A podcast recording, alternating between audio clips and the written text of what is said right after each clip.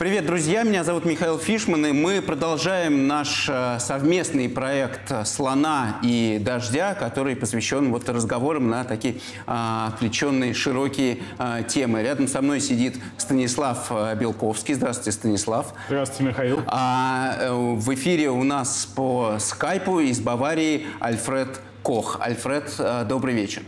Здравствуйте. Вот, э, мы очень рады, что вы к нам сегодня присоединились для нашего второго а, эфира, а, для нашей второй записи такой а, разговора. И мы, как и в прошлый раз, хотим разговаривать а примерно... Первым кто был? Первым был Глеб Павловский. А, Э, Вот. И тема на самом деле похожа. Она, это все, то, все та же тема, которая нас э, всех э, сегодня интересует. Что же, собственно, будет, э, будет дальше э, и как, в этой, связи- как ко всему этому относиться, что, чего, чего ждать, как на это можно влиять, э, если угодно. И это очень общий разговор. Вопрос, который я сейчас формулировал, тоже очень общий, поэтому я постепенно, и я, и Стас будем их как-то э, сужать до приемлемых, скажем так. И я оттолкнулся бы вот от чего, Альфред, если можно. А, В, в последней, кажется, вашей статье в газете «Вельт» а, вы, в числе прочего, а, сказали, что э, как минимум, я, по-моему, прямо цитирую, как минимум 10 лет назад Россия перестала быть э, демократией. Эм, Ну, тут сразу несколько вопросов возникает. Была ли она демократией когда-нибудь? Эм, Это активно дебатируется, эта точка зрения. И почему, э, почему вы, если вы ставите эту точку, то вы ставите ее 10 лет назад? ну, это очень условная граница. Это очень условная граница. Просто я думаю, что а, где-то примерно на рубеже 2003-2006 годов а, последние сдержки и противовесы перестали, перестали работать. В моем представлении демократия это не только а, вот, э, народное волеизъявление как таковое, хотя это, безусловно, очень важно и, может быть, решающая элемент демократии, но прежде всего и то, как работает демократия в промежутках между выборами. А там, как известно, нужны вот эти самые стержки противовесы, конкуренция между ветвями власти, их независимость друг от друга и так далее, и так далее. Так вот, окончательный слом всего этого механизма произошел именно тогда. Станислав, я так понимаю, что вы, э, у вас э, на самом деле другая точка зрения. на- Вы считаете, что в этом смысле у нас полная преемственность была между ельцинским и путинским периодом, и нету этой точки, когда мы можем сказать, что одно закончилось, а другое началось. Ну, конечно, демократия возникла стихийно в конце 80-х годов э, 20 века, на мой взгляд, не потому, что кто-то ее хотел. И я в этом смысле не считаю Михаила Горбачева великим реформатором. Я скорее склонен полагать, что он шел за событиями и использовал нарастание запроса на э, некий импорт европейских политических моделей для укрепления своей власти, что в итоге не получилось. Э, Борис Ельцин в этом смысле был гораздо более русским правителем. Он использовал те модели и механизмы, которые ему нужны для максимально жесткого подавления русского народа. Мне кажется, что в сознании Ельцина вообще не было русского народа как политического субъекта. Нужно было что-нибудь расстрелять, он расстреливал. А, И э, подавление демократии, конечно, началось э, в ельцинскую эпоху и было абсолютно закономерным, потому что э, в элитах не было, не существовало представлений, что Россия европейская страна и что России нужен европейский путь развития. Была некая система тактик, не- нечто, некий набор ситуативных вариантов о том, что мы должны остаться у власти и реализовать некую программу, программу скорее тактическую, чем стратегическую. А как ее реализовать? С помощью ли демократии или против, или без помощи демократии?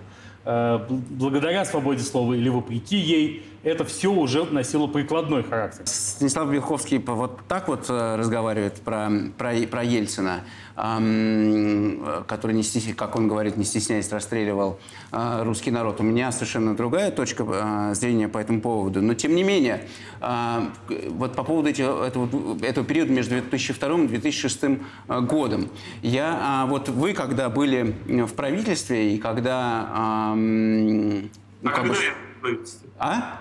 А когда я был в В правительстве? 97 году. И все. А, ну да, формально так получается. 97-й, кажется, год. Вот за него вот, меня спрашиваете. Да-да-да, ну, те- де- де- я говорю про А 90... стажер я такой же, как Белковский, наблюдатель. Что вы, простите? А в остальном я такой же, как Белковский наблюдатель. Совершенно верно, да-да-да. По этому поводу нет никаких, э, никаких сомнений. Но по поводу 97-го 7 -го года, он мне вообще представляется 97 97 год довольно важным. Он э, такой, он, во-первых, очень интересный, очень, э, очень насыщенный, очень живой, очень бодрый и очень богатый на, на события, которые, возможно, оказались действительно чрезвычайно существенными. В том числе та самая история со связь инвестом и с вами, и с вами эм, со всеми. И я не про практику вот хочу спросить, а про, что ли, идеологическую подоплеку того, что тогда происходило. Потому что понятно, что вы, э, Немцов, Чубайс, э, вот ваша команда молодых реформаторов тогда э, олицетворяла вот это движение в сторону э, к западноевропейской демократии. Ну, может быть, это тогда формулировалось иначе, но смысл был в этом. И вам противостояли тогда э, Березовский, Гусинский и, может быть, не знаю, кто-то а, еще, а, которые говорили, что нет, а, давайте строить другой капитализм, не такой, как а, в, в Европе. Возвращаясь к тому, является ли Монголия или не Монголия а, там, ориентиром. А, тогда было понятно, и тогда я мысленно и эмоционально был с вами, не только я, а многие. Может быть, сейчас, взглядом окидывая то, что произошло и куда мы, и куда мы пришли, может быть, эм, Иначе уже имеет смысл на это, на это смотреть. Может быть, Березовский был прав, когда говорил, что государство должно опираться на бизнес, на, на крупный. Может быть, это верная точка зрения? Я не знаю. Понимаете, в чем дело? Дело в том, что вы от меня сейчас хотите, чтобы я как бы так отстраненно посмотрел на ту деятельность, которую в том числе и я осуществлял, и дал вам трезвый, непредвзятый анализ всех плюсов, минусов, ошибок э, и так далее. Но я не могу это сделать чисто по-человечески, понимаете? А зачем же делать трезвый непредвзятый анализ? Давайте сделаем не трезвый субъективный анализ. Предвзятый, вот я готов я к этому. делать не хочу. Зачем я буду рассказывать то, что я уже сто раз повторял и все знают? Да, было противостояние с олигархами, конкретно сказать, с Гусинским и Березовским. Да, они хотели нас проучить, все правительство. Да, они говорили о том, что мы будем нам, или вы будете нам подчиняться, или пойдете на улицу. Мы отказались подчиняться, оказались на улице. Я раньше, там, Чубайс с Черномырдиным на там, 5 месяцев позже. Их, по-моему, в марте отправили в отставку, да? Вот, Уже 98-го года. Там, до Примакова. Ну, их в марте 98-го отправили в отставку, а я ушел в августе 97-го. Вот. Ну, соответственно, Боря Немцов там через год в августе, в сентябре 98-го тоже ушел. Ну, что, они победили. Вот результат. Теперь мы пожинаем. А в каком смысле они победили? Понимаете, Березовский повесился, э, он мой личный друг, поэтому я имею право употреблять такой жесткий глагол. А, конечно, можно долго спорить о том, повесился он на самом деле или нет. И можем, кстати, и поспорить в этой студии, если у кого-то будет желание. А Гусинский как был в эмиграции, так и остается. Кто же победил? Ну, в тот момент они победили. Слушайте, ну, понимаете, в чем дело? Дело в том, что в свое время Жванецкий очень хорошую мысль сказал о том, что счастливых концов не бывает. Если счастливый, значит, еще не конец. Поэтому что тут говорить? Ну, в том эпизоде они победили. Кто, с вашей точки зрения, победил стратегически? Потому что ваша оптика гораздо достовернее моей в этом смысле. Вот почему я затеял разговор, кто был большим начальником, а кто нет. Ну, понимаете, в этой игре вообще нет победителей. Я могу сказать только одно, что страна, конечно, проиграла, вот. Э, победила некая третья сила, которая ждала, когда две этих ослабят друг друга во взаимной схватке. Совершенно очевидно, что... Ну, то есть некие гэбисты, правильно понятно, так сказать? Ну, наверное, потому что в конечном итоге, когда у Ельцина был, э, оказался выбор, кого э, выбирать на дальнейшее царство, как говорится, ну, вот, там, в следующий раз он же не мог выбираться в 2000 году.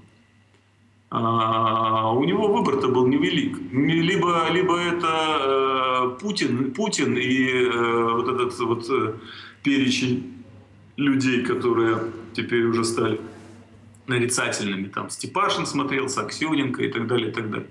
Вот. Но в конечном итоге Путин, как человек, которого, так сказать, привел к нему Юмашев, его дочь Татьяна, как теперь говорят, Пугачев, как раньше говорил Березовский и так далее, и так далее. Либо выбирать кого-то из тех, кого приведет команда Лужкова. в частности, там Примаков смотрелся и так далее, и так далее. А в конечном итоге это все из одной бочки черпается, так сказать, из бочки спецслужб. Вот. Да, главным бенефициаром нулевых годов стали спецслужбы, безусловно. У меня на этот счет есть даже своя теория о том, что для того, чтобы победить коммунистов, нужно было привлечь на помощь олигархов, но а, пришлось сказать, предоставить им слишком большую власть. Когда а, в олигархи дали слишком большую власть, то а, единственный способ с ними справиться – это привлечь э, власти э, для борьбы с олигархами силовиков. Но тогда силовики станут очень сильными. И вот как справиться с силовиками – это как раз может только гражданское общество. Таким образом, нет никакой альтернативы, кроме как построить, гражданское общество в России или умереть всей страной.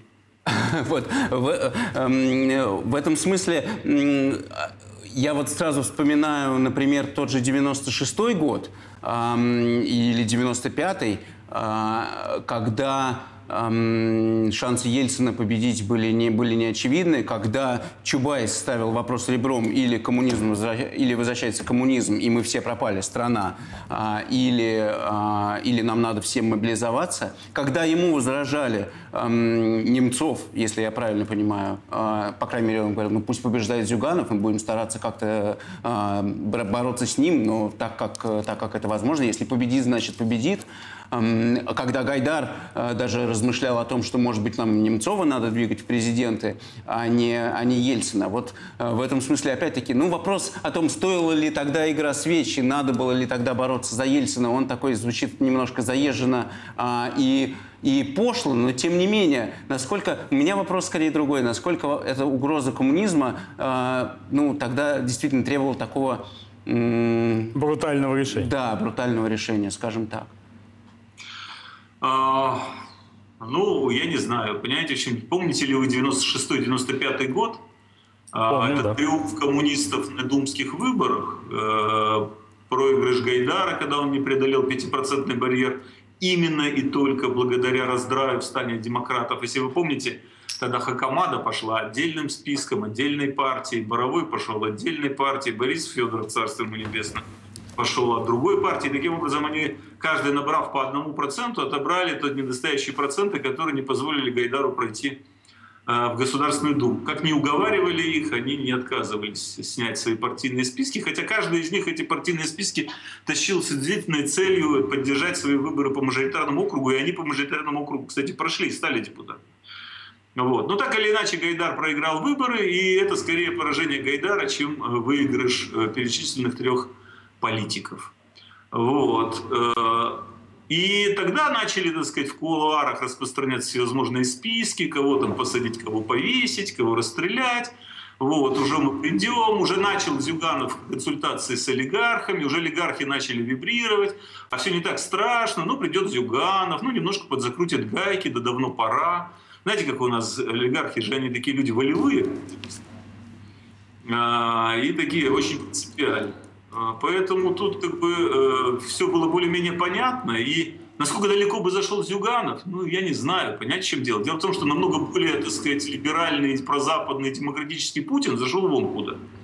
Я думаю, что Зюганова, так сказать, не заржавело бы, с учетом того, что там за его спиной стояли ведь не только там какие-нибудь Глазьевы и прочие, на еще счет я бы тоже не обольщался. Угу. Вот. Но там стояли и Макашов, и э, разные другие персонажи, сейчас не будем их всех перечислять, в том числе и спецслужб, и так далее, и так далее. Вот. Э, Баранников, по-моему, бывший министр внутренних дел, входил, так сказать, в эту команду. Вот. Поэтому закрутил бы он гайки, как скоро бы он закрутил, и были ли вообще следующие выборы. Ну, слушайте, история не знает сослагательного наклонения.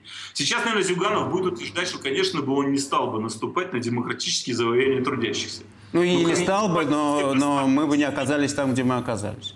Да, мы оказались там, где оказались. Прав ли был Чубайс, когда он боролся, так сказать, как вы говорите, любыми э, средствами с тем, чтобы Зюганов не стал президентом, не знаю. Вот. Боролся ли э, Борис... Ну, лю- не любыми средствами. Любыми средствами все-таки предлагал э, Коржаков. А, там, э, ну, это большой вопрос. Вы знаете, вот можно я включусь в эту полемику, потому что Коржаков предлагал перенести выборы на два года.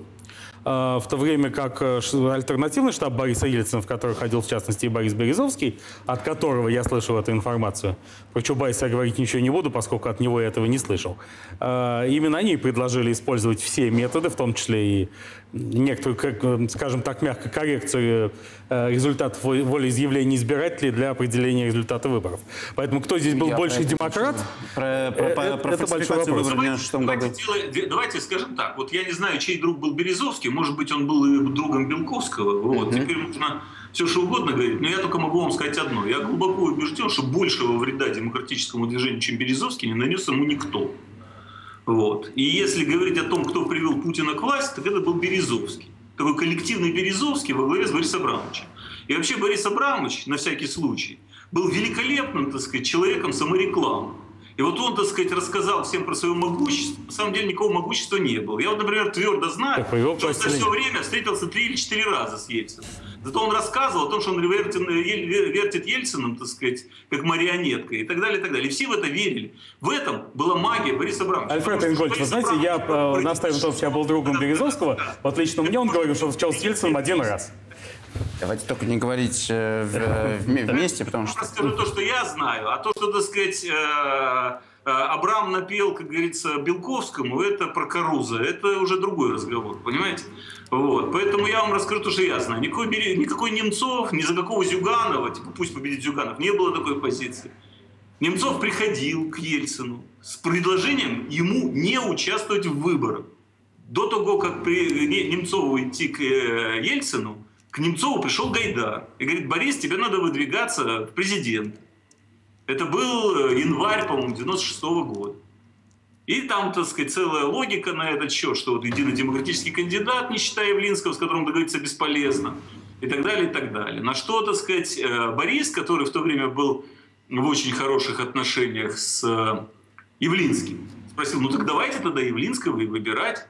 На что ему Гайдар сказал, что общее мнение в Кремле и в телеканалах и так далее, и так далее, что Явлинский непроходной, ни при каких обстоятельствах он не наберет выше 30%, и поэтому это просто, так сказать, э, как ни старайся, бесполезно, и это прямой путь Зюганова к победе. Уговорить, соответственно, Явлинского вообще не баллотироваться бессмысленно, он все равно будет, и так далее, и так далее. Вот. Что, кстати говоря, чистая правда, и я с этим согласен. Вот. Поэтому единственный вариант – это не баллотироваться Ельцину, а выдвигать какого-то другого, более проходного кандидата. Потому что я напомню вам, что в январе месяце э, у Ельцина был рейтинг, по-моему, 5 или 6 процентов.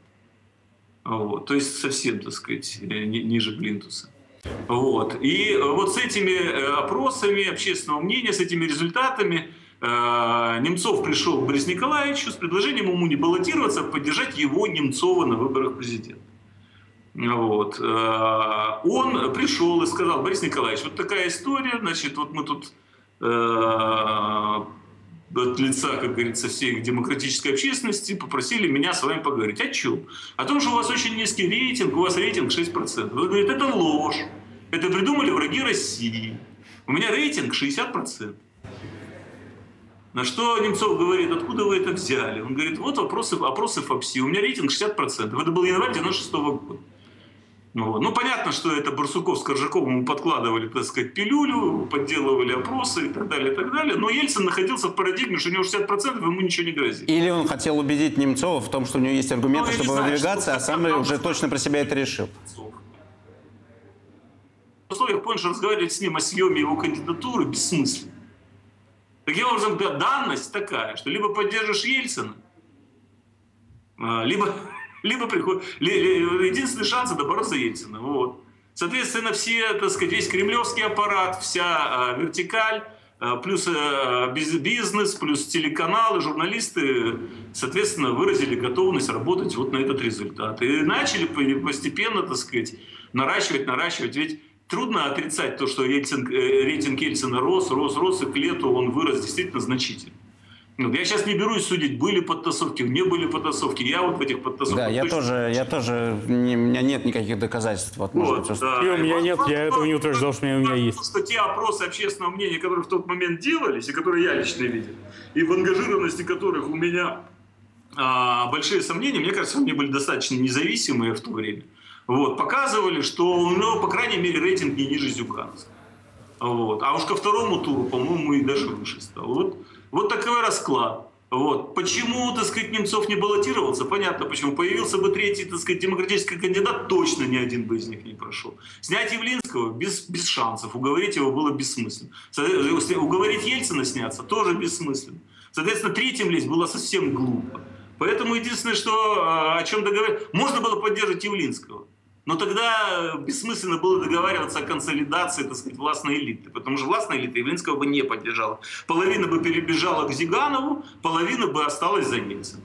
Но Явлинского бы они в любом случае не поддержали. Вот и все.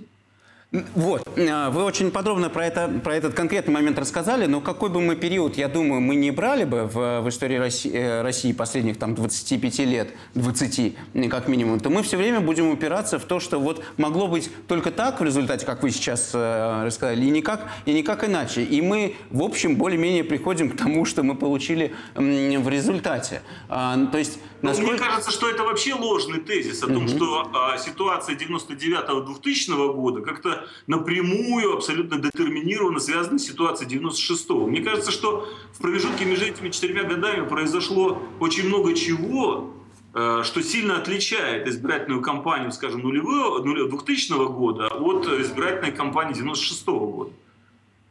В частности, мне кажется, кризис. Что, мне кажется, что мне кажется, что избирательная кампания нулевого года, она на совершенно другом фоне проходила. И уж там риска победы Зюганова точно не было. Там был риск победы либо, так сказать, э, группировки э, Лужков, Примаков, Шаймиев, э, Рахимов, с одной стороны. С другой стороны, там Березовский, Дьяченко, Ельцин, ТРП, Путин. Вот э, две группировки воевали между собой. А Зюганов там где-то фоном был примерно на том же электоральном фоне, как и Явлинский, как и Журиновский и так далее, и так далее. Я сейчас не помню результатов выборов, но мне кажется, что это вот примерно такая была история. И то, что э, в конечном итоге, чуть-чуть э, проиграв думские выборы, э, партия Лужкова-Примакова не выставила своего кандидата на президентские, того же самого Примакова, как раз и предопределила победу Путина.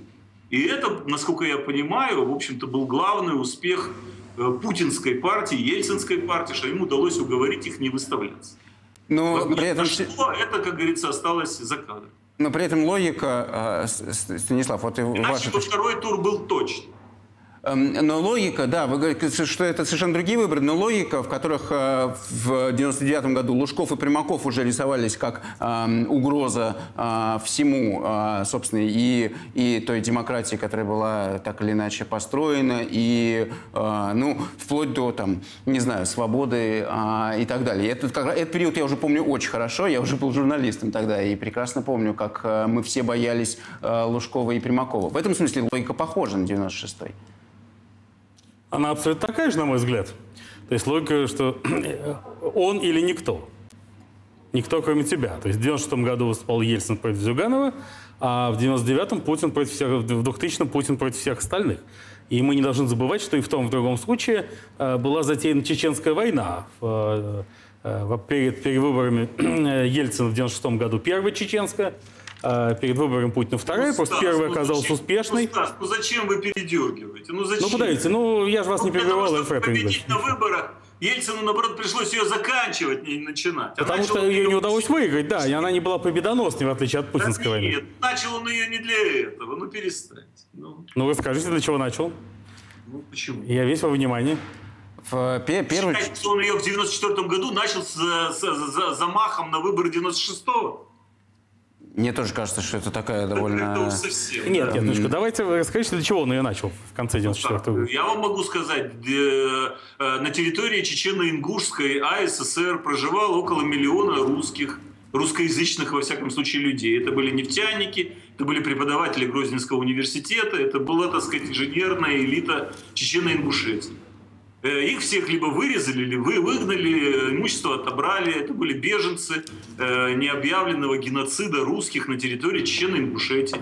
Какое-то время об этом терпели. Кстати говоря, именно чеченец э, Хасбулатов первый, так сказать, поднял вопрос о том, что нужно делать что-то с этой вольницей в Чечне, Дудаевской, если вы помните. И там даже были какие-то в 93 году постановления Верховного Совета о необходимости введения туда Ну, в 94 году Хасбулатова власти давно не было, согласитесь. Ну, правильно, но это же началось в 92 -м. Когда, так сказать, э, э, Дудаев пришел к власти, распустил Верховный Совет э, Чечено-Ингушетии, Завгаева выгнал в Москву. Вспомните все это. И там началось захват складов и так далее, и так далее вооружения, так сказать, боевиков, прочее, прочее. Я не знаю, существует ли вообще на свете хоть какое-то правительство, если оно считает себя таковым, а, которое бы смирилось с тем, что где-то там на окраинах империи, так сказать, некая а, национально обособленная общность, э, захватив военные склады, вооружается и формирует, так сказать, альтернативные органы власти. Как, как вот это вот надо было накрыть эти ну? Это же длилось три года, почему война началась в конце вот 94-го? картинка про то, что нужно было ему дать те же полномочия, что и Татарстану, и он бы успокоился. Вот вы в это верите или как? Это к тому моменту, когда уже миллион русских было издано. Я верю только в Господа Бога. А я спрашиваю, чем отличается, почему три года это длилось, а война началась в ноябре 94-го. Ну вы вспомните, какие это были три года. Вы вспомните, так сказать. Страна чуть это кровью харкала, на карачках ползала, так сказать, чуть не сдохли все. Стояли на, на, на, на, на, на фоне широкомасштабного голода. В этот момент войну начать. Только оклемались чуть-чуть, так сказать, и гляделись по сторонам и начали. Я отнюдь не поддерживаю войну 94 -го года. Я просто вам объясняю логику, в которой действовал Ельцин. На самом деле, я, опять-таки, я 99-й, э, лично я помню лучше, чем 94-й. И в 99-м году и общественное мнение э, поддерживало войну. Да и я и про себя могу, не могу сказать, что я был резко кстати, против. То есть у меня был... Михаил, а вот сейчас 86% деле... поддерживает Путина. Сейчас, сейчас. Я, ну, кстати что? говоря, не уверен, что в 94 году э, общественное мнение поддерживало эту войну. И я, кстати говоря, ее не поддерживал. Я помню, в 94 году нет, не поддерживал. И нет, конечно. Это же сразу был штурм Грозного. Когда начался обстрел Грозного, и когда начался штурм Гроздана, устроенный Степашиным, вот этот нелепый штурм, в котором погибло огромное количество русских солдат, вот, э, мы с Чубайсом, я помню, сидели в Белом доме и всерьез обсуждали вопрос отставки. 94, про 94 год очевидно, что не, не, не, не поддерживала, конечно, и, собственно, поэтому она э, в результате закончилась. Зачем он ее начал? Я вам рассказываю логику, в которой жил тогда Ельцин. Я очень много разговаривал на эту тему с Павлом Грачевым. Я очень много разговаривал на эту тему Александром Казаковым, который был в то время руководителем э, регионального департамента э, в администрации президента, и у которого начальником отдела как раз Завгаев работал. Я помню эту ситуацию, как Филатов там, э, так сказать, собирал бесконечное совещание по поводу Чечни. Как этот вот вице-премьер бывший умер. Э, Егоров. Егоров, да, там кричал, что шапками закидаем, и говорил, дайте мне покомандовать, я всех убедю. Я помню все это прекрасно. Я хотел бы чуть-чуть э, поменять э, ход разговора в том смысле, что от прошлого перейти к будущему. По крайней мере, из того, что вот и вы, Эльфред, говорите про, а, про, про прошлое, не столь давнее. Получается, что ну вот каждый раз так получалось, что другого выхода нет, и вот, и вот собственно, результат.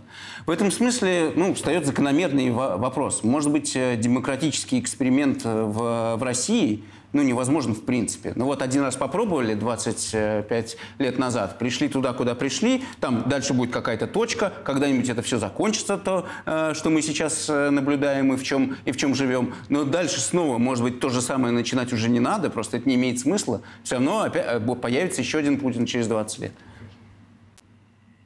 Как вы ну, думаете?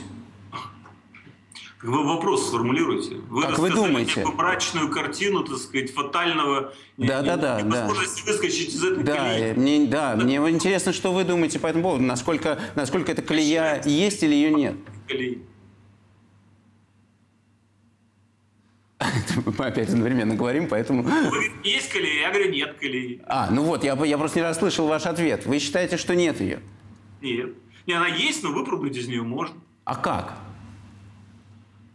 Сложный вопрос. Сложно вы, выскочить, понимаете? Нет легких рецептов. Вот я могу вам сказать, что вот в эту вот воронку авторитаризма, да, Россия нас соскальзывает уже фактически второй раз а, за последние сто лет. Так вот, по-серьезному, да, потому что там брежневский авторитаризм, он при всем при том, что он, конечно, был не очень симпатичный, но он был такой довольно вегетарианский. Вот. А, Хотя, может быть, и мы теперь задним числом приукрашиваем его. Ну, конечно, приукрашиваем. Мы при Брежневе так с вами не сидели. Там свободных выборах не было речи, безусловно. Uh-huh. Вот. Но в то же время, так сказать, э, как-то Жизнь была более предсказуемой. Брежневское время мне вспоминается таким образом, а, а, все-таки какие-то ну, э, здоровые ценности э, в той среде, в которой я жил, они как бы культивировались. Например, культ науки, культ знания, культ образования, книги. Понимаете, вот это вот было в моей молодости, в моем детстве и так далее. Этому партии и правительство не мешали. И вообще, так сказать, вот эта вот нативная жизнь там, в научной какой-то среде, без э, какой-то бурной партийной карьеры, без процитирования, так сказать, э, съездов КПСС и так далее, она была возможна. И можно было, так сказать, и материально, и социально к какому-то этом лифте потихоньку подниматься. Там, я рисовал себе карьеру, там, условно говоря, там, ассистент, старший преподаватель, доцент, потом профессор и так далее. Вот. И там вот такой социальный лифт рисовали, так сказать, э, десятки и сотни знакомых мне людей, с которыми я общался. И в этом можно было существовать. Но это а был сейчас... какой-то личный, это был набор ваших личных э, проектов, никакое такое общественное э, процветание. Вы же все-таки не верили уже в 70-х годах, не правда ли? Ну, в 70-х годах я еще был очень молодой человек. Я в 78 ну, тем более, ну, поступил в, в, в институт. Мне было 17 лет, я, в общем, 61-го года рождения, вы меня раньше времени-то не ставьте. Я, я начал понимать, как говорится, окружающий мир уже в 80-х, и там при Андропове, вот, вот войск в Афганистан, я прекрасно помню, потому что это был мой призывной возраст. И огромное количество моих одноклассников туда пошло. Вот. Это уже такие вот более-менее понятные. Олимпиада, смерть Высоцкого, сбитый корейский лайнер, э, смерть э, Андро... похороны бесконечные. Вот это вот уже было на моих глазах. Вот. А... Это то, что вам кажется более вегетарианским, чем то, что мы видим Знаете, сегодня. вот э, если можно, я скажу, да, простите, да, Альфред Николаевич, да. надеюсь, что я в данном случае Давайте. не занял слишком много да. свободного времени. Я чуть моложе Альфреда Ингольевича, не намного. Э, я помню, тоже 80-е годы, в 85 году я пошел работать. Э, достаточно скоро стал главным специалистом отдела системных разработок э, в, ЦК, в Центральном конструкторском бюро Госкомнефтепродукта РСФСР. И я прекрасно понимаю, о чем Альфред Рингольевич говорит. О том, что у меня не было и не могло быть никаких общественно-политических амбиций. Поэтому не с чем было и сравнивать. Да, то есть, ну, не мог просто стать э, даже теоретически заместителем председателя Совета Министров СССР. Не мог бы никогда. Мне очень нравятся 80-е годы, потому что я был переполнен иллюзиями, с одной стороны. Мне казалось, что пройдет пара десятилетий, э, и я буду генерал-губернатором Венеры или Марса благодаря развитию российской космической отрасли. А с другой стороны, я был переполнен незрелыми амбициями. И за что я благодарен Владимиру Владимировичу Путину, вот не Ельцину даже, и не крушению Советского Союза, а именно Владимиру Владимировичу, которого много критиковал и продолжаю критиковать, за то, что полностью избавил меня от того и от другого. У меня сегодня нет неизбыточных амбиций, я понимаю, что я никогда не попаду во власть. А если, не дай бог, придет к власти современная российская оппозиция, она обойдет со мной гораздо жестче, чем Владимир Путин, который, да, не дал мне никаких карьерных возможностей, но он, собственно, этого и не обещал, потому что я ему не друг и не родственник, я не Ротенберг и не Екатерина Тихонова. А, значит, но он, он э, позволил мне, он дал мне полную свободу в двух областях, которые являются для меня наиболее важными в жизни.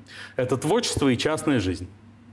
А, вот. И, и второй, он избавил меня от иллюзий.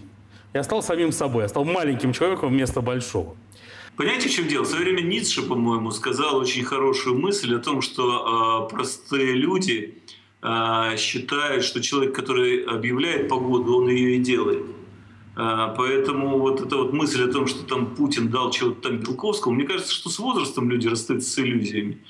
Вот, и с амбициями, и с какими-то планами по завоеванию Венеры. Поэтому мне кажется, что это просто совпало. А это вовсе не Путин это дал. Это случилось, потому что Белковский просто поумнел. Ну, само признание что Белковский поумнел, уже дорогого стоит.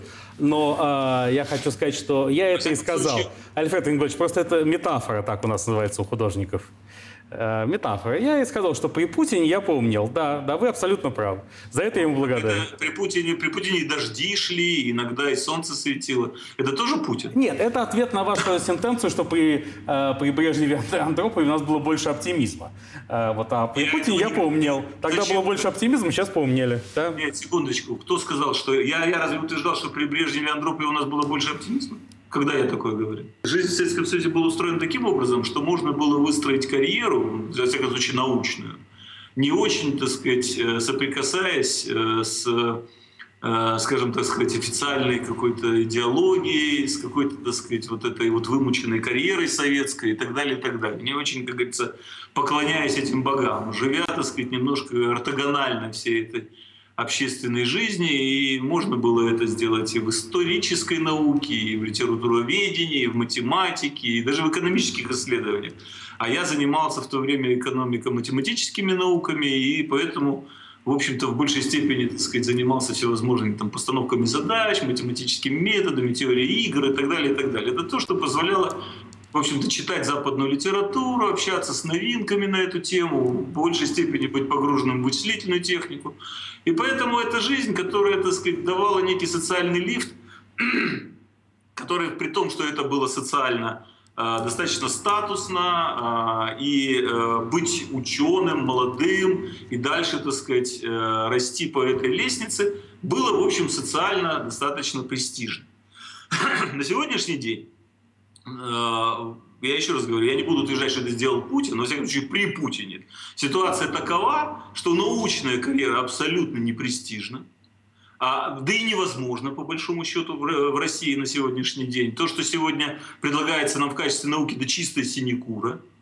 А, я могу вам сказать, что те люди, которые сегодня называют себя учеными, они в мое время были троечниками и двоечниками. те, кто преподают сегодня в том институте, в котором я учился, а там был блестящий преподавательский состав, особенно с точки зрения математики, сегодня, так сказать, это очень грустное зрелище. Зато сегодня никто вам не мешает уехать и делать эту научную карьеру на Западе.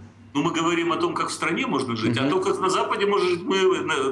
Эта карьера никогда не уходила от нас и в Советском Союзе. Почему? Нельзя было уехать? Почему? Еврей мог совершенно Ну, только еврей, да, но... А так был железный занавес, сейчас его нет. О себе. Я говорю о себе, о тех людях, с которыми я общался. А, в той общался, люди могли уехать практически все, потому что они были либо евреи, либо полукровки, либо это были, так сказать, немцы, либо это были э, русские, которые обладали таким достаточно научным авторитетом, что они могли совершенно спокойно уехать на западную конференцию и не вернуться. Вот, поэтому э, проблема выезда, конечно, стояла, но она не была такой фатально непреодолимой. А на сегодняшний день э, э, э, той престижной, престижной и социально приемлемой и успех карьеры, которую можно было раньше делать, будучи ученым, теперь это называется бизнес. Вот в бизнесе можно такую карьеру сделать. Опять же, стараясь не вставать вот в, в эти вот патриотические ряды, там, не, не идя в э, движение там «Наши» или в какой-нибудь там новый комсомол или какую-то Россию, молодую партию или еще что-то. Но бизнесу не дают такой возможности. На каком-то этапе, когда ты достигаешь какого-то уровня, к тебе приходят э, люди, которые бьют себя по плечам и э, начинают просто заниматься вымогательством. И рано или поздно ты расстаешься с этим бизнесом. Я не знаю ни одного э, более-менее серьезного бизнесмена, который не вынужден был бы кланяться этим вот товарищам и каким-то образом э, при распределении, так сказать, заработанного не учитывать их интерес. Вот и все. И я думаю, что для вас это тоже не новость. Я говорю, в общем-то, банальные вещи. Поэтому в этом смысле, так сказать, никакой а, а, вот этой вот частной жизни, о которой, так сказать, так красиво рассказывал Белковский, на самом деле в России нет. Достаточно вспомнить, например, телефонные переговоры Немцова, которые были распечатаны и бесконечное копание в его личной жизни. Это называется, так сказать, частная жизнь в России. Ну, если вы не лезете в политику, там, попробую я адвоката дьявола сыграть, тогда вы можете, то есть, э, конечно, к Немцову, Немцова а, будут прослушивать, а, третировать, э, три, а охотиться. Там какие-то ролики и про вас висели. Вы лезли в политику? Ну, в этом, конечно, я журналист, который занимается, поли... занимается политикой. Естественно, я лез в То есть вот, и вот этим тоже нельзя заниматься? Нельзя. А чем можно?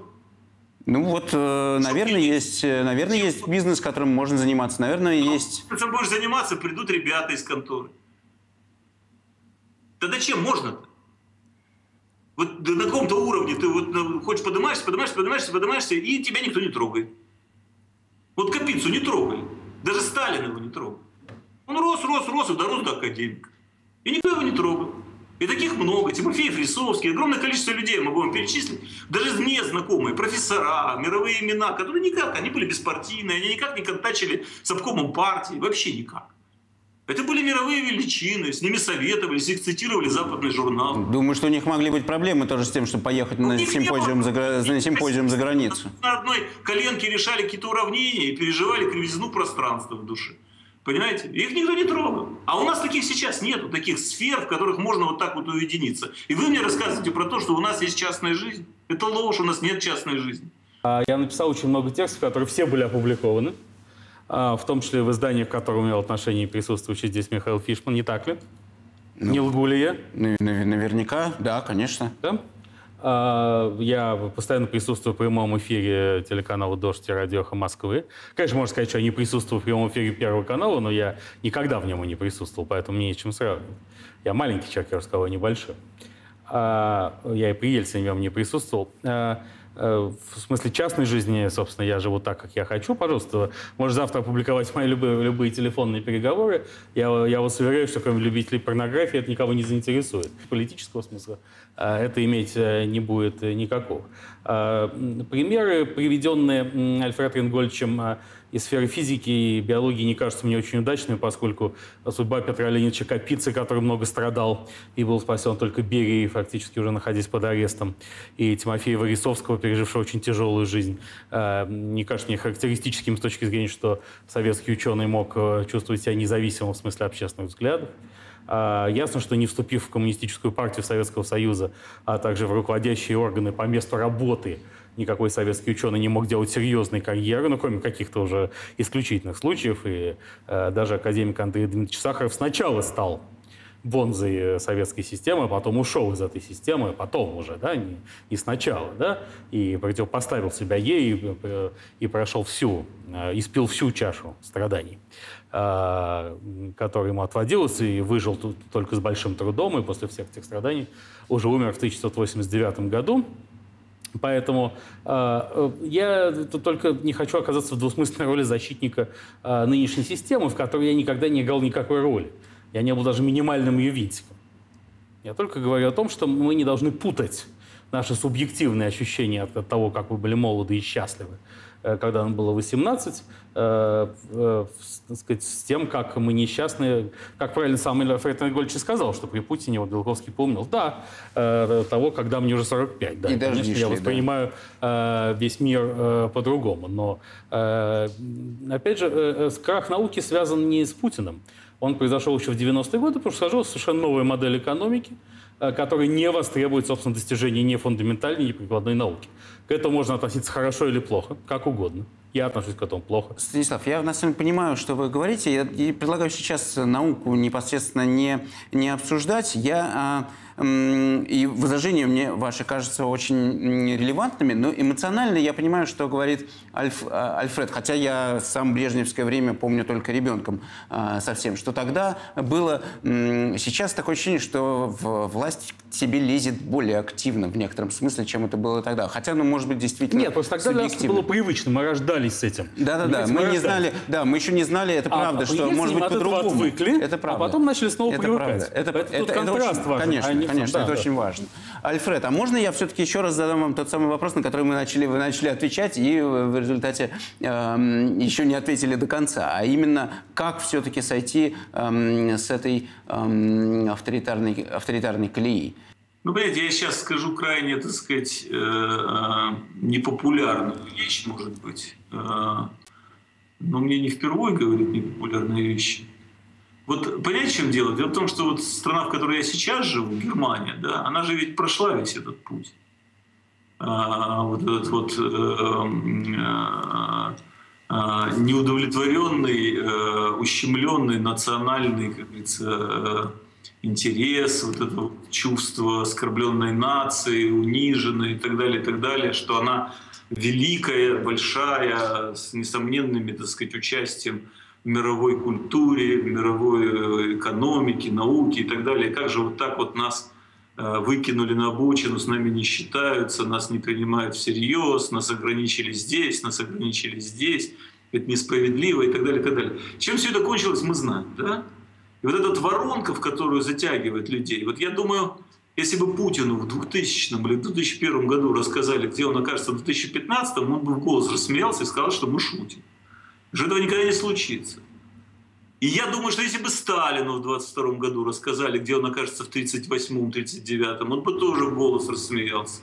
И тоже бы никогда не поверил, что он, так сказать, казнит Бухарина, например, или Зиновьева с каменем. Ну, вот. А более того, я думаю, что в 22 году он всерьез и не предполагал конфликтовать с Троцким. Вот. Все, э, все постепенно меняется. Меняется отношение сил, растут амбиции, растет понимание дозволенного, растет понимание, меняется представление о запрещенном, о том, что еще чуть-чуть, еще, так сказать, можно здесь подкрутить, вот здесь чуть-чуть отступить. Не думаю, что это вообще, так сказать, некий проект. Это э, э, вектор движения, который э, складывается из маленьких э, векторов, которых тысячи, миллионы, которые разнонаправлены, и все постепенно вот в эту воронку ведут, ведут, ведут, ведут. А, кого-то движет алчность, кого-то движет амбиции, кого-то движет реальное представление о том, что таким образом реализуется концептом великой России. И кого-то, так сказать, этот имперский дискурс, он считается неисчерпанным, что, так сказать, мы должны там жить в границах 13 года, и Алясочку еще бы вот нам бы в Запад. Вот. И при этом они считают, что это естественно, что, что глупо не хотеть этого, понимаете? Вот.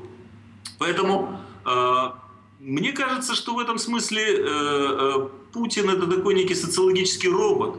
Он просто э, э, у, у, у, лучше всех чувствует вот этот вот этот вектор и пытается ему максимально соответствовать. А это вообще движение такое, которое, конечно же, потом оно начинает самовоспроизводиться за счет агитпропа, который в эту сторону давит. И человек начинает, о, значит, не я один так думаю, значит, вот это правильно думать, потому что все так думают, вот это неправильно думать, потому что так думаю только я один.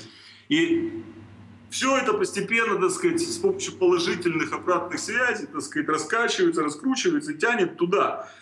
Туда вот, куда э, Германию тянуло в 33-м, 35-м, 38-м, и наконец, так сказать, вот кончилось все в 39-м году.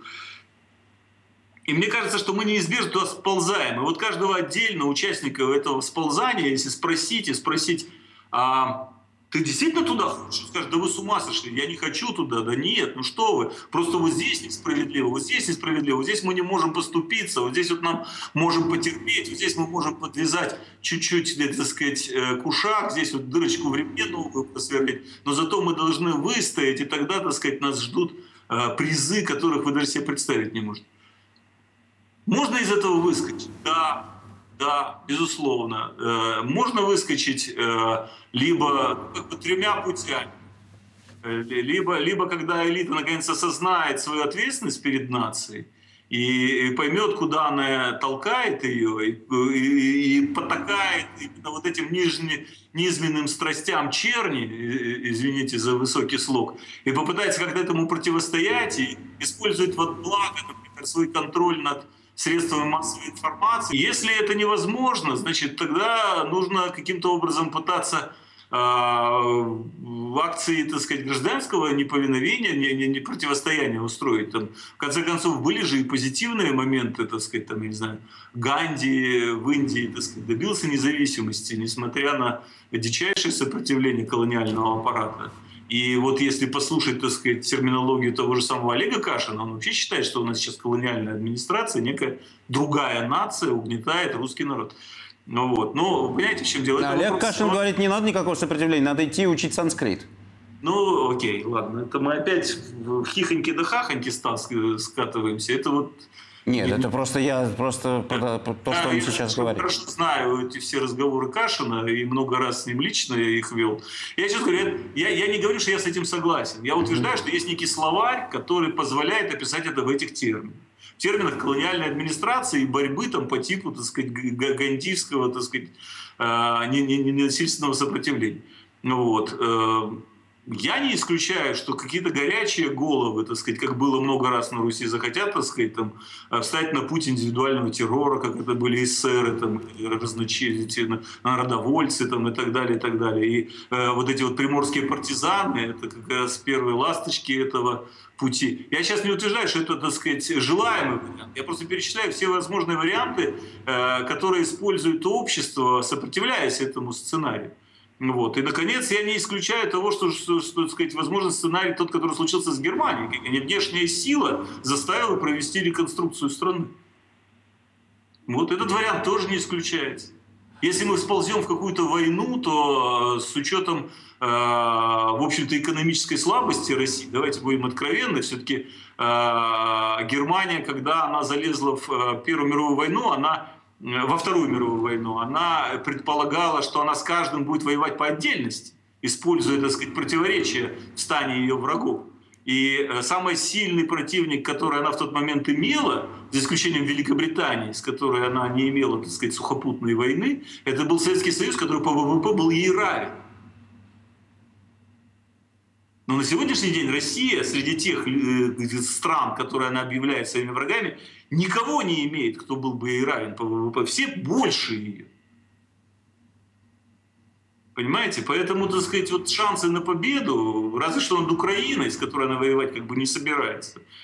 Вот, поэтому я не очень понимаю вот это вот про ядерный пепел, про вот эту вот всю историю. Мне кажется, это какая-то страшная история э, в ленинском духе, так сказать, желание поражения своему отечеству, понимаете?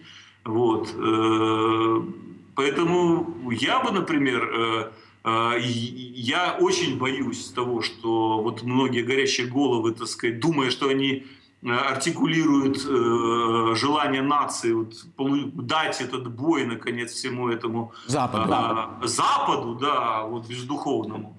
Вот, они доведут все это до, до реального боя, и кончится это очень плачевно для России. Вот.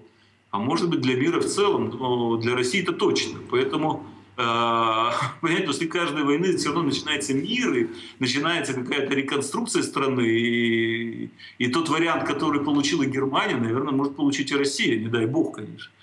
Вот. Поэтому вот я вам перечислил все возможные варианты. И вариант есть, наконец, просто окуклиться, а, довести авторкию до каких-то гомерических форм, превратиться в некий вариант Северной Кореи никому не угрожать, и в то же время полный тотальный контроль над населением, при этом постоянно, так сказать, получи, посылая вовне лучи, так сказать, э, миролюбия и разговоров об абсолютном суверенитете каждой страны. И, типа, хочу, хочу, то и ворочу внутри страны, но к вам я не лезу, и поэтому не трогайте меня.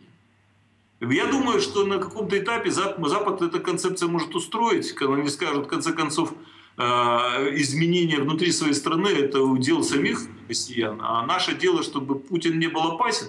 И если он не опасен, то мы как бы своей цели добились.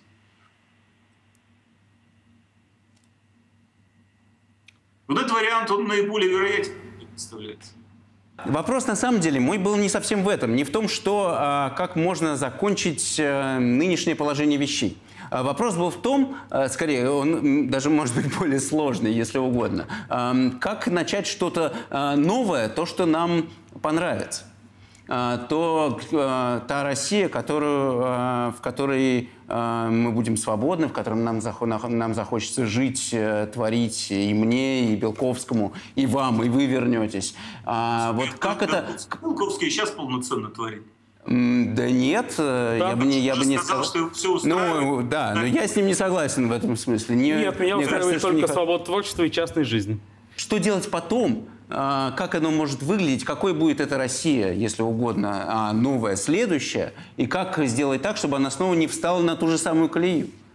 В этом, скорее, был мой вопрос. Ну, слушайте, ну я же... Я понимаю, что он сложный. Я, я, я, я, я, я ведь в отличие от многих не боюсь говорить банальности, понимаете? Вот, поэтому очень многие раздражаются, потому что они готовы, все время любят говорить, э, пускай неверные вещи, но чрезвычайно оригинальные, неожиданные. Я Со говорю, тоже такое бывает. Нужно построить, построить э, общество, в котором бы работали демократические институты, где была бы сменяемость власти, где были бы, так сказать, э, вот эти вот э, реализован принцип сдержек и противовесов, где было бы разделение властей, где бы власти контролировали друг друга, где была бы свободная пресса, независимая не только от власти, но и от олигархов, не было бы монополизации, не было монополии и так далее, и так далее. Есть огромное количество э, всевозможных э, условий, в которых работает нормальная возобновляемая демократия. Вот. И эти условия нужно, нужно соблюдать. Они, так сказать, есть и в области государственного устройства, и в области устройства общественного пространства, и в области экономики. Все эти условия, конечно, нужно, нужно выполнить, тогда это когда демократия заработает. Мы знаем и видим, смотря на то, как эти либеральные демократии работают э, на Западе. Но какой-то веры в то, что мы можем э, туда, в этот мир проникнуть и построить такую же здесь, ее вот так вот э, внутри найти сложно. Ну, слушайте, ну когда мы говорим Запад, мы имеем в виду, например, Японию? Наверное, да, сегодня да. А когда Южную Корею мы имеем в виду? Сегодняшнюю, опять-таки, видимо, да. Ну, вот они же построили, будучи абсолютно азиатскими странами. А сегодняшнюю Индию мы имеем в виду? Не знаю, хороший вопрос. Тоже да. Ее все даже на Западе называют самой да, Да, это, ну, то, что это демократия мы знаем, мы понимаем, но а мы еще... Пакистан тоже да несмотря на то, что он очень сильно исламизирован. И, кстати говоря, по Ирану, да, безусловно, там существует некий приоритет и аитол, аитолы, да, но президента там выбирают, и не всегда побеждает тот, кого хочет аитола, кстати сказать. Ты, ну... Это все это работает. Работает. Угу. Очень интересно, не, не своеобразно, не вполне соответствует с учебнику, но как-то работает. А уж по Корее, по Южной Корее, по Японии, так уж точно можно этот вопрос изучить. Вот. И, кстати говоря, а, а, какие-то а, самые элементарные зачатки демократии в виде, так сказать, безусловной сменяемости власти просто вот даже не обсуждается. В Китае есть. Через каждые 10 лет идет обновление элит. Есть еще местное самоуправление там, насколько да, я понимаю. Да, да. Поэтому все идут по этому пути медленно, с отступлениями, с оговорками, с кивками на какую-то национальную особенность и так далее. Но все идут по этому пути, кроме России. Поэтому говорить о том, что мы там ушли от Европы и пошли в Азию, нет, мы никуда не пошли. В Азии тоже туда же идет все. Туда же. Постепенно. Стас, а, а вы разделяете этот э, оптимизм? То есть, если я правильно понимаю Альфред, то Альфред говорит, что на самом деле, что бы, то, что бы ни происходило, но вот а, есть несколько вариантов, как закончит существовать нынешний режим, но после него у нас есть шанс просто потому, что он, а, что он есть у всех, и все так или иначе туда, двиг, а, туда движутся. А будет следующая Россия ну, демократической? Туда на мой взгляд, не все, но для, у России, безусловно, шанс есть. А, и мой сценарий, я его неоднократно воспроизводил в публичном пространстве, а, состоит в том, что когда Владимир Путин уйдет от власти, это так или иначе случится. Случится ли это в силу естественных причин или каких-то иных, мы не знаем. А, к власти придет его наследник, который, подобно Никите Сергеевичу Хрущеву и Лаврентию Павловичу Берии после э, кончины Иосифа Виссарионовича Сталина, тоже неясно, по каким причинам случившийся до сих пор, вынужден будет приступить к либерализации и демократизации. Не потому, что этот человек будет либералом и демократом, а потому что иных возможностей для сохранения страны и тем паче ее развития просто не останется, как это было у Хрущева и у Берии, когда они вынуждены были удерживать контроль над партийным аппаратом только путем значительных послаблений, которые они дали, и удерживать контроль над страной в целом путем освобождения миллионов заключенных. Тоже у них не было альтернативы никакой. Этот котел взорвался бы иначе.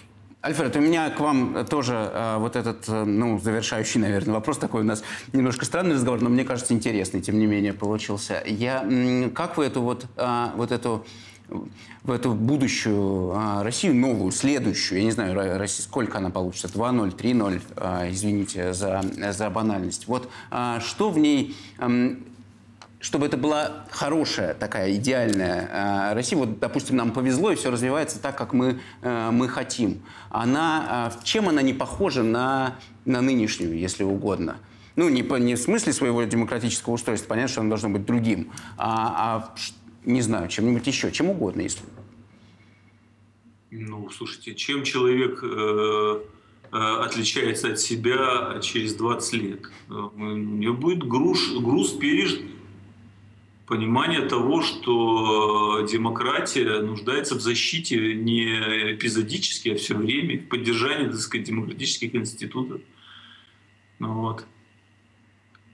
И вы думаете, что те же самые люди, которые сегодня вот эти 86 э, Что делать? Я вот сейчас попытаюсь объяснить. Я думаю, что mm-hmm. вы тоже, так сказать, уже успели почувствовать. В конце 90-х, начале нулевых подавляющему большинству, э, скажем так, либералов или там, людей, думающих демократически, э,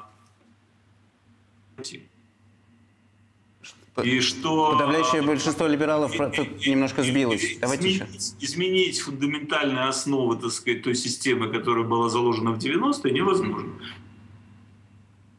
Выборы невозможно, так сказать, контролировать прессу. Все это возможно. Оказалось, что все начинается с малого, так сказать, из... В моем представлении все началось с этих волошинских инициатив по перекраиванию пролезло, дальше уже э, получилось само все как, как по маслу. Вот. Когда слили э, вместе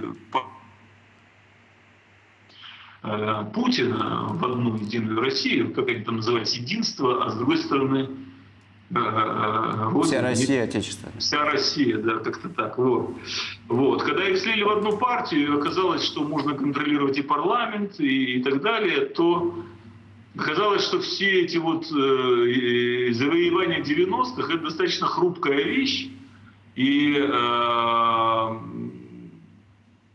э, нет э, никакой гарантии, что э, некий э, злоумышленник, воспользовавшись несовершенством демократических институтов, не, не сможет их полностью демонтировать. Оказалось, что вот это вот оказалось, что таких гарантий нет, это возможно. Вот, поэтому мы или наши потомки, я представляю, что это неизбежно случится рано или поздно, будем строить новое государство, жизнеспособности этого, тогда, безусловно, мы учтем этот опыт и постараемся как-то предотвратить возможность воспользоваться этими несовершенствами. Хотя, конечно, безусловно, покушения на демократию всегда будут. То есть вот опасность такого рода покушений на демократический институт существует в любой стране. Мы помним, как э, строилась демократия в Испании, когда там какой-то полковник ворвался в парламент и пытался там всех арестовать, стрелять начал и так далее. Вот, восстановить хотел франкистский режим. Это, по-моему, в конце 70-х или, может быть, в начале 80-х был, я уж не помню. 85 Вот, вот 85 Вот, поэтому э, да, это бесконечный процесс. Бесконечный процесс. Будут покушения на демократию, будут попытки ее защитить. Где-то удачно, где-то неудачно. Будем ставить новые плотины. Эти плотины будут, вода будет находить обход. Новые, новые, новые. Это такой живой организм, бесконечно совершенствующийся.